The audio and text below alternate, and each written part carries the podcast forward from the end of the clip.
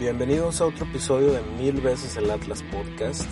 El día de hoy es especial, este episodio, porque tenemos un invitado de lujo.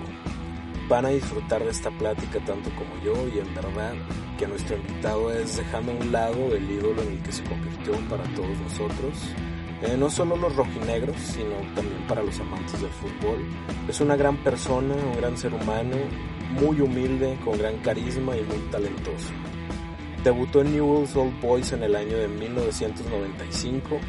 Jugó también en Estudiantes de La Plata, en el Villarreal de España, en el Independiente de Argentina, en Pumas, Toluca, Boca Juniors, Pachuca, Tecos y por supuesto con los rojinegros con quienes participó en la Copa Libertadores.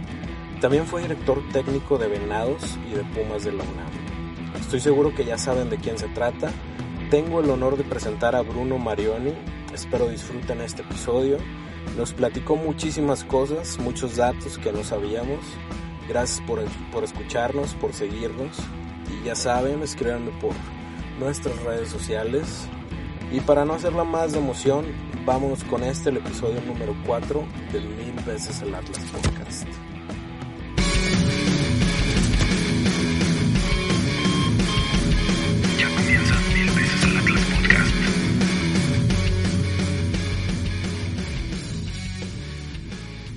Marioni, bienvenido al podcast de Mil veces el Atlas. ¿Cómo estás, Bruno? ¿Cómo está tu familia?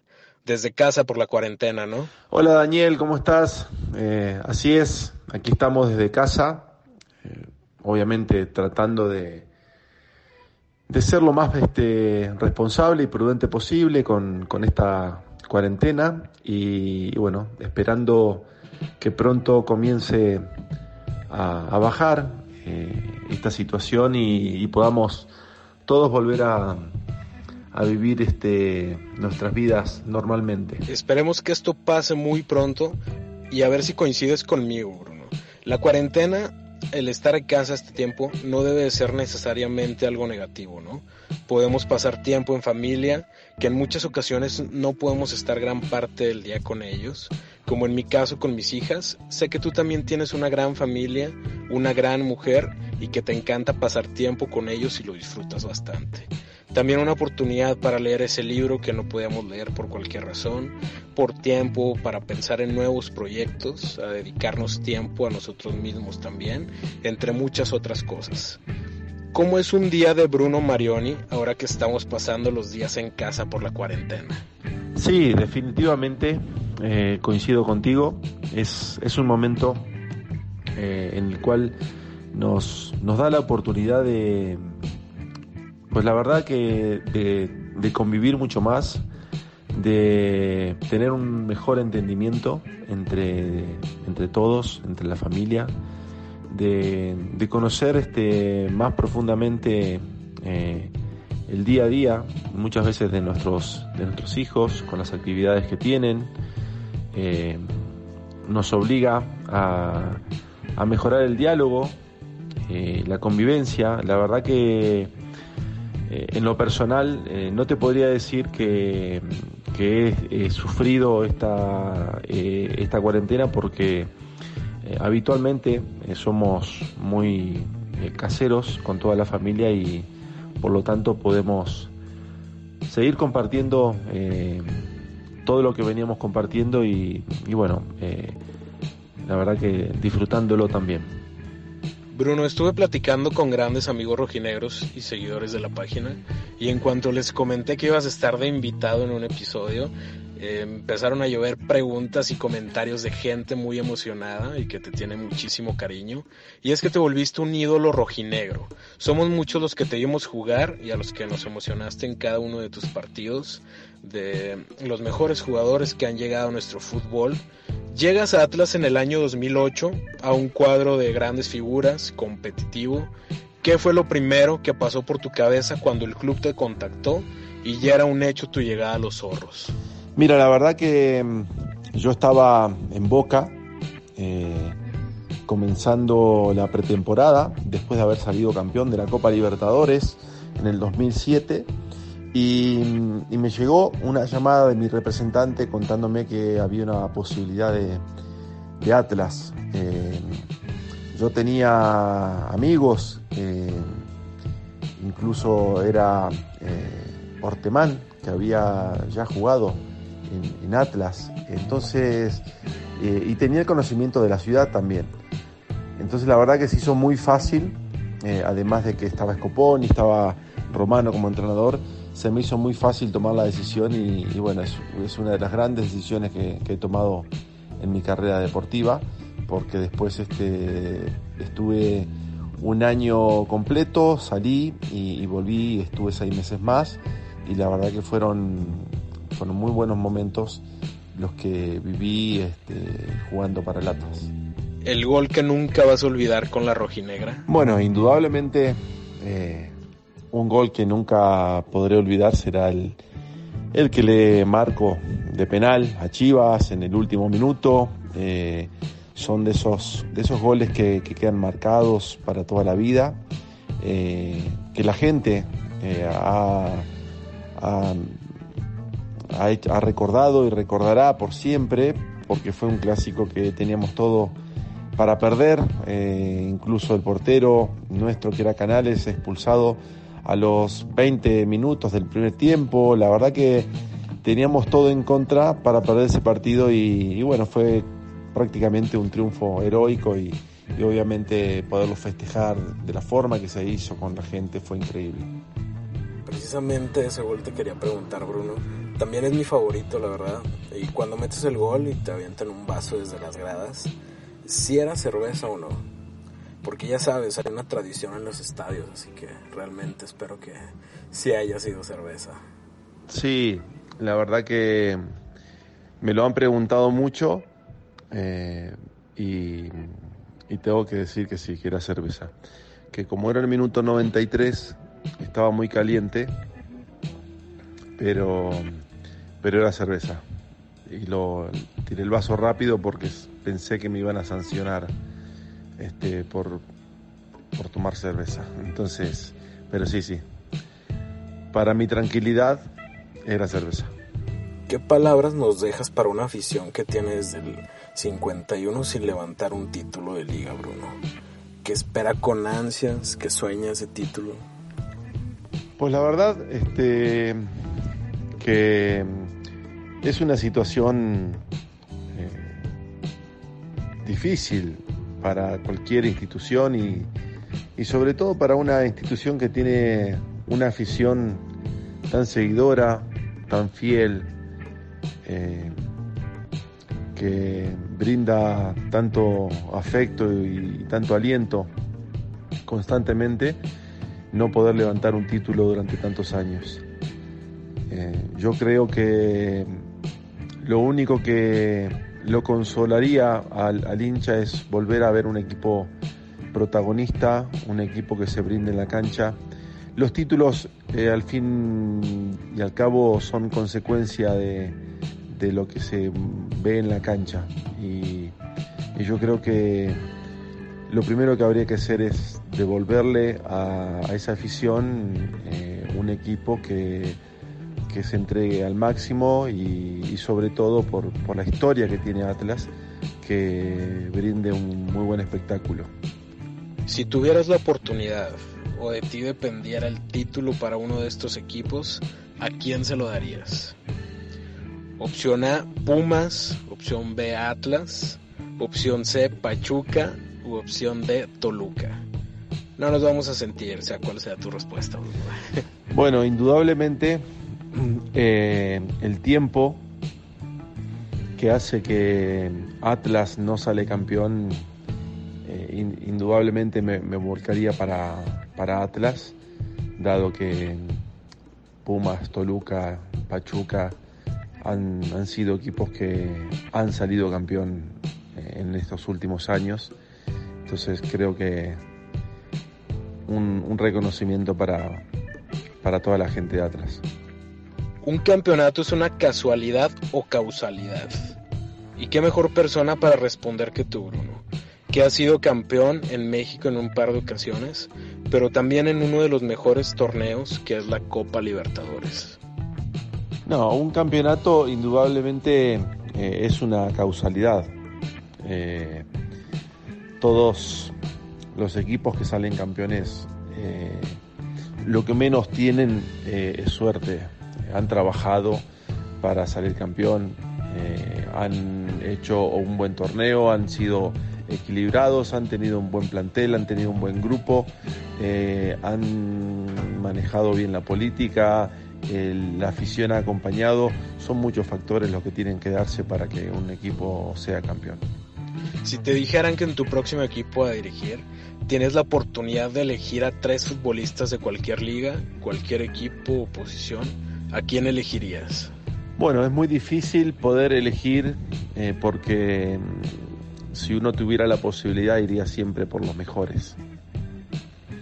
Eh, indudablemente traería a Messi, eh, a Cristiano Ronaldo y traería al portero del Barcelona, Ter Stegen. ¿Cómo te preparabas para un partido? ¿Qué hacías antes de que llegara el silbatazo inicial? Bueno, eh, uno como futbolista tiene muchas cábalas que las va haciendo casi siempre.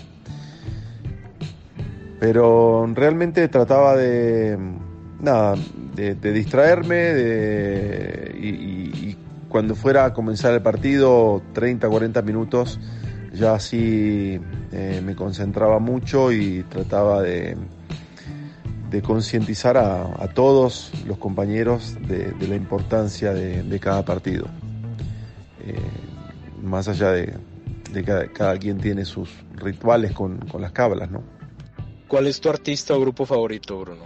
La verdad que no tengo un grupo favorito, eh, me gusta mucho el rock nacional eh, argentino.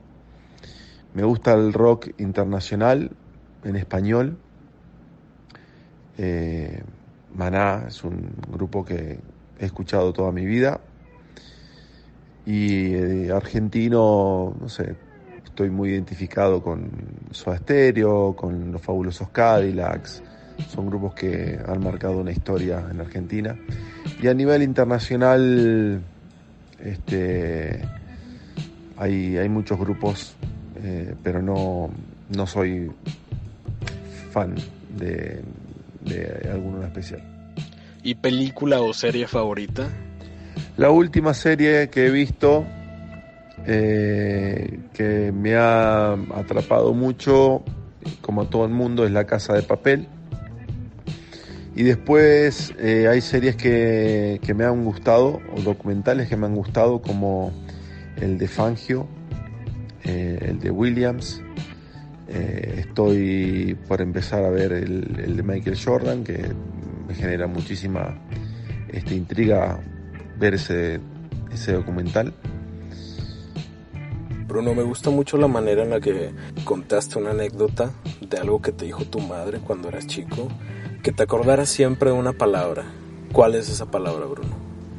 Cuando salí de mi casa a los 15 años, eh, de, eh, camino, digamos, a, las fuerzas básicas de, Newells, eh, mi madre me pidió dos cosas. Una era que terminara el colegio secundario para que si no tenía la suerte de ser futbolista, que tuviera por lo menos un estudio completo para poder eh, empezar una carrera universitaria o, poder buscar un trabajo, ¿no? Y, la segunda eh, me pidió que recordara una palabra que era una palabra que me iba a permitir eh, ser una persona exitosa si la tenía presente o, no, no serlo si me olvidaba esa palabra eh, que me dijo es humildad. Este, indudablemente en, esta carrera, en esta profesión, es muy difícil mantener la humildad en todo momento, pero sí que me ha servido eh, muchas veces para bajar de, esa nube de, de éxito o de fama mucho más rápido que si no recordaría esa situación. Si tuvieras la oportunidad de cambiar algo en tu vida, en tu carrera, ¿lo harías? Bueno, yo creo que todos tenemos cosas que nos encantaría cambiar. Eh, pero una máquina del tiempo, la máquina del tiempo no existe.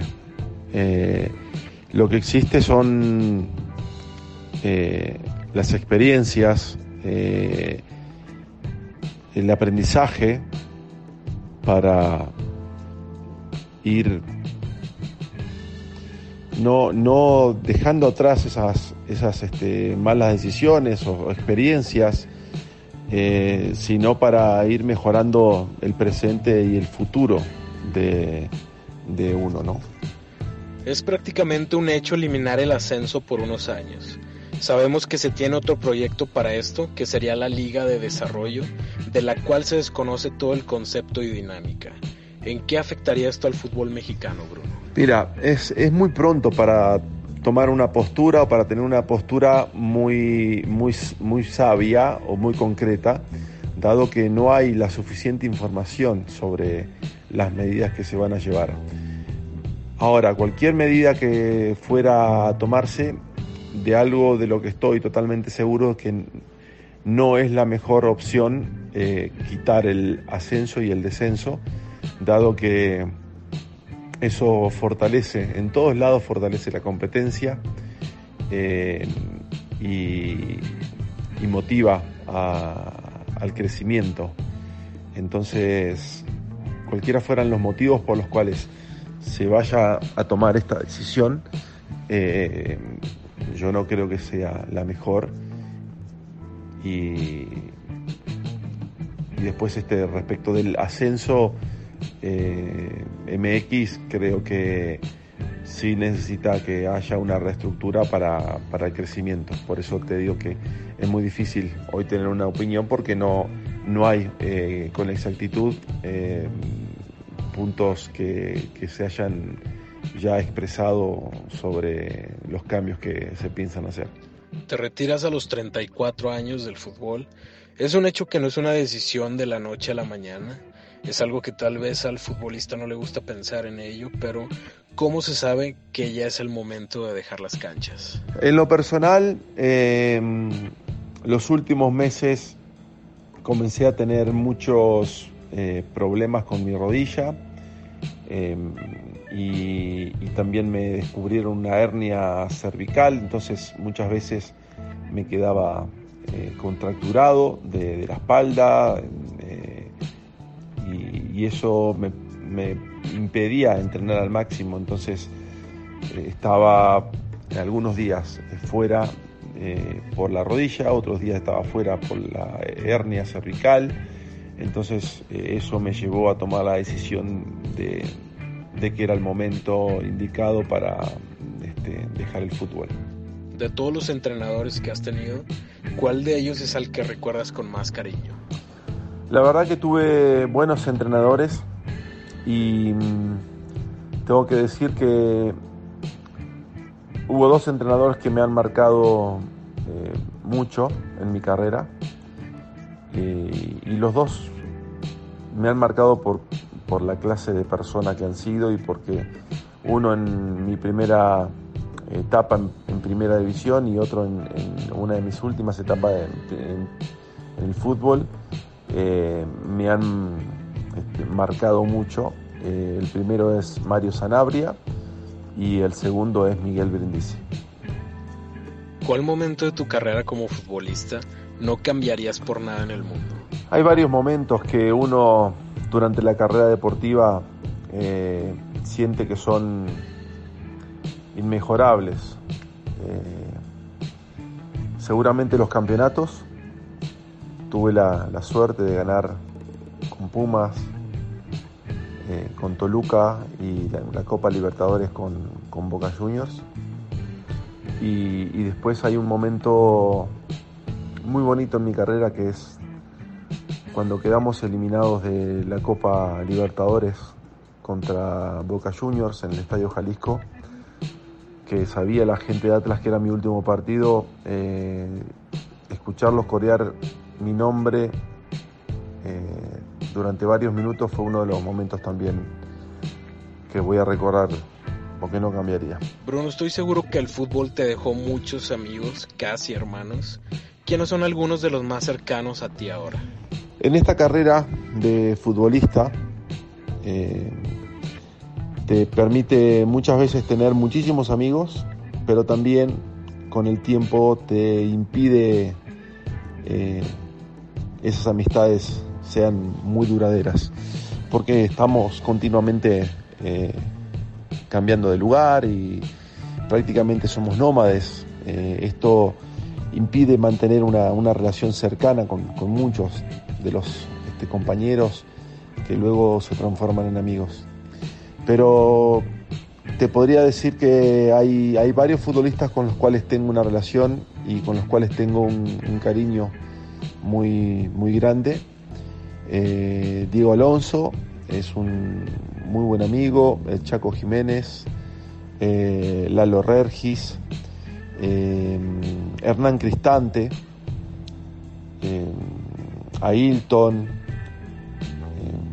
hay muchos, la verdad que hay, varios con los cuales nos, tenemos un cariño muy grande y, aunque es difícil tener una amistad muy cercana porque vivimos cambiándonos de, sede, entonces, pero sí, sí mantenemos un, un afecto muy, muy fuerte. Bruno, en verdad muchas gracias. Ya para terminar con esta plática, deseo que tengas mucho éxito, te admiro bastante, eres un gran ser humano, una persona muy humilde y te mando un gran abrazo. Muchas gracias por tu tiempo, cuídate mucho y disfruta con tu familia. Muchas gracias Daniel, eh, fue un gusto poder este, platicar contigo. Eh, le mando un abrazo muy fuerte a toda la afición del Atlas que te sigue y, bueno, y queda pendiente una visita a Torreón para, para comer ahí comida típica. Este, te mando un abrazo muy grande y, y bueno, nada, estamos en contacto. Un abrazo Bruno, muchísimas gracias en verdad. Aquí termina mil veces el Atlas Podcast.